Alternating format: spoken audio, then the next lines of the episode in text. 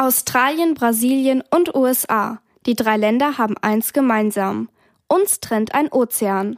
Für eine Reise dorthin braucht man also ein Verkehrsmittel, das große Wassermengen überwinden kann. Schifffahren würde sich anbieten. Nach Australien kann das aber über einen Monat dauern. Schneller ist man natürlich mit dem Flugzeug. Ein Flug nach Sydney dauert heute etwa 20 Stunden. Juli war am Münchner Flughafen und hat sich angeschaut, wie Flugzeuge früher aussahen und was es für einen Sicherheitscheck vor einem Flug alles braucht. Ich glaube, ich bin das letzte Mal vor zwei Jahren oder so geflogen nach Sardinien.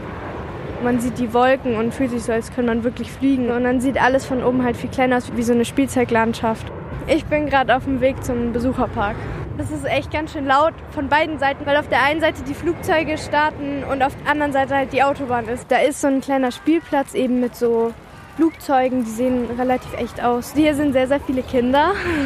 Ich treffe jetzt Lisa Hofer und sie arbeitet hier am Flughafen. Was machst du eigentlich hier so?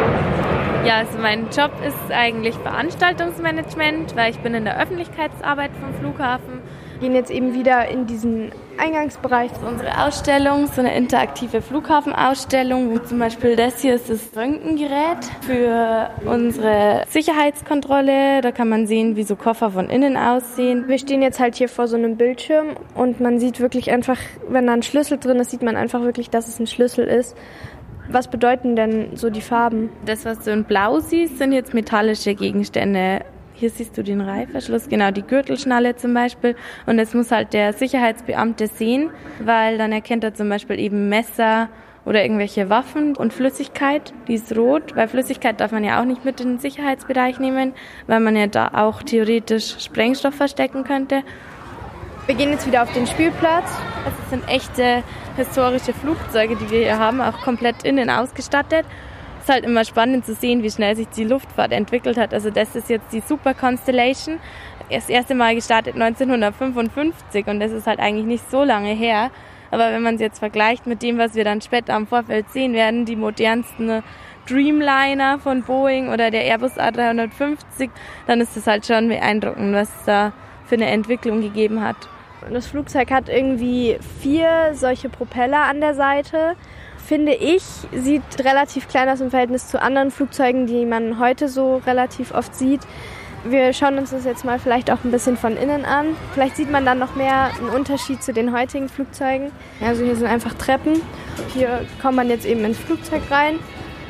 Ja, es ist eigentlich eine ganz normale Innenausstattung, also Sitze und Fenster. Hier laufen auch so Filme. Hier ist es ähm, relativ warm und es riecht so ein bisschen muffig. Es gibt noch keinen Gepäckraum in diesem Flugzeug. Also die Leute haben ihr ganzes Gepäck einfach mit hochgeschleppt und halt irgendwo verstaut. Das was halt heute gar nicht mehr denkbar wäre, weil ohne die ganzen Regulierungen würden die Leute so viel mitnehmen, dass der Flieger gar nicht mehr starten könnte. Ich glaube, das war dann schon relativ auch unpraktisch, wenn man länger wegfahren wollte, weil man halt einfach nicht so viel Zeug mitnehmen konnte. Aber vielleicht war es auch praktisch, wenn man halt nur das Nötigste mitnimmt. Hier sieht man dann noch so eine Tafel, da steht drauf 75 Jahre Ozeanflug. Ja, 1928 war quasi der erste Flug über den Nordatlantik, aber das war jetzt nicht mit diesem Flugzeug, sondern die hatten 1955 ihren Erstflug. Damals ist man halt einfach auf das Rollfeld gegangen, das war noch eine Wiese und ist gestartet. Heute ist es natürlich alles ganz anders. Jetzt würde ich sagen, wir gehen von den alten zu den neuen Flugzeugen. Die alten Flugzeuge fliegen nicht mehr, weil die neuen sicherer sind. Aber nicht nur die Technik muss sicher sein. Am Flughafen wird nichts dem Zufall überlassen. Wie genau das sichergestellt wird, hört ihr im zweiten Teil der Reportage. Kurzwelle, das Kindermagazin auf Radio Feuerwerk 92.4. Hoch hinaus. Aus dem Flugzeugfenster sieht die Welt unten ganz klein aus, findet Juli. Aber eins ist dabei wichtig. Fliegen muss für alle Passagiere sicher sein. Schon am Boden muss deshalb viel geregelt werden. Juli hat am Flughafen München Lisa Hofer kennengelernt. Sie hat ihr gezeigt, wie alte Flugzeuge ausgesehen haben. Damals lief das Reisen noch ein bisschen anders ab. Worauf am Flughafen heute alles geachtet werden muss, hat sich Juli bei einer Tour angeschaut. Wollen wir mal kurz vorschauen? Da ist nämlich schon unser Tourguide für die Airport-Tour. Ich habe ihn gerade reingehen sehen. Hallo, Servus. Mein Name ist Martin Bach und ich arbeite hier bei der Öffentlichkeitsarbeit am Flughafen, mache die Touren. Ja, und wir werden uns dann auch mal auf einer Spezialtour den Flughafen, die Vorfelder, die Flieger ein bisschen näher anschauen. Wir gehen dann erstmal durch eine Sicherheitskontrolle, wie abfliegende Passagiere. Also mal schauen, dass nichts irgendwie Gefährliches dabei habt, was man den Flieger nicht mitnehmen darf. Wir sind jetzt nicht allein auf der Tour. Alle wollen den Flughafen sehen. Ich finde, es sieht hier so ein bisschen aus wie so ein Parkplatz, aber ich habe auch keine Ahnung, was es hier genau ist. Da steht irgendwie ein Bus und irgendwelche Transporter und keine Ahnung.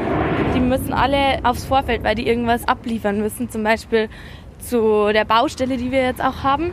Und die müssen halt durch die Sicherheitskontrolle. Da muss das ganze Fahrzeug kontrolliert werden, auch unten drinnen. Es dauert natürlich ziemlich lang, deswegen stehen die hier auf ganz schön an. Wenn du mir, dir mal überlegst, so ein Lastwagen, wo man da überall was verstecken könnte, wenn es schon bei Personen immer so lange dauert, bis sie durch die Sicherheitskontrolle sind, ist natürlich schon sehr aufwendig.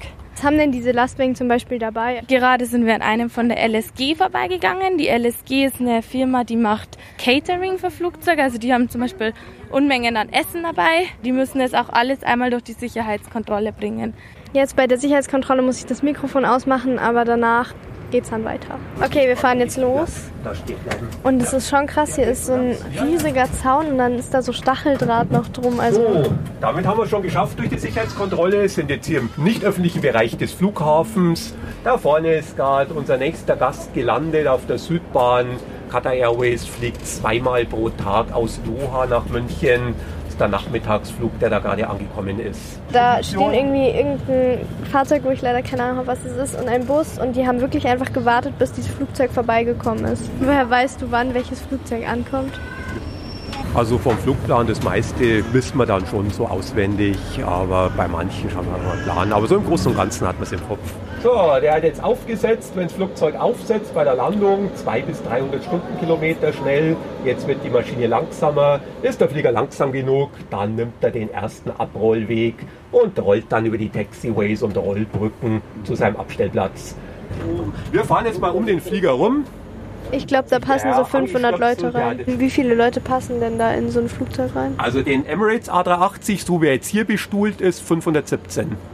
Im oberen das Deck war ja bei der gar nicht so Emirates schlecht geschätzt. Business Class. So, dann würde ich sagen, fahren wir so langsam wieder zurück zum Hauptrohr hier am Vorfeld entlang. So, ich bin jetzt auf dem Weg zurück und stelle dem Martin Bach noch während ich laufe ein paar Fragen. Woher wissen die denn, wo welches Gepäck Da ist ein reinkommt? Gepäckanhänger dran mit dem Barcode und da sind alle Informationen hinterlegt. Die, die Anlage sortiert das dann auch automatisch. Da ist dann so eine Station für einen Flug. Da wird das Gepäck dann entweder in die Container geladen oder auf den Wagen und dann rausgefahren zum Flugzeug. Wie ist es mit den Piloten? Weil wenn ein Flug sehr lange dauert, die müssen ja auch Da schlafen. gibt's dann, ist dann teilweise ist ein Reservepilot oder Pilotin mit an Bord und die tauschen dann durch und es gibt auch Ruheräume für die Besatzung in den großen Fliegern. Danke nochmal für die Tour. Bitte schön, gerne. Dann bis zum nächsten Mal. Die ganzen Sommerferien könnt ihr beim Ferienprogramm des Besucherparks vom Münchner Flughafen mitmachen.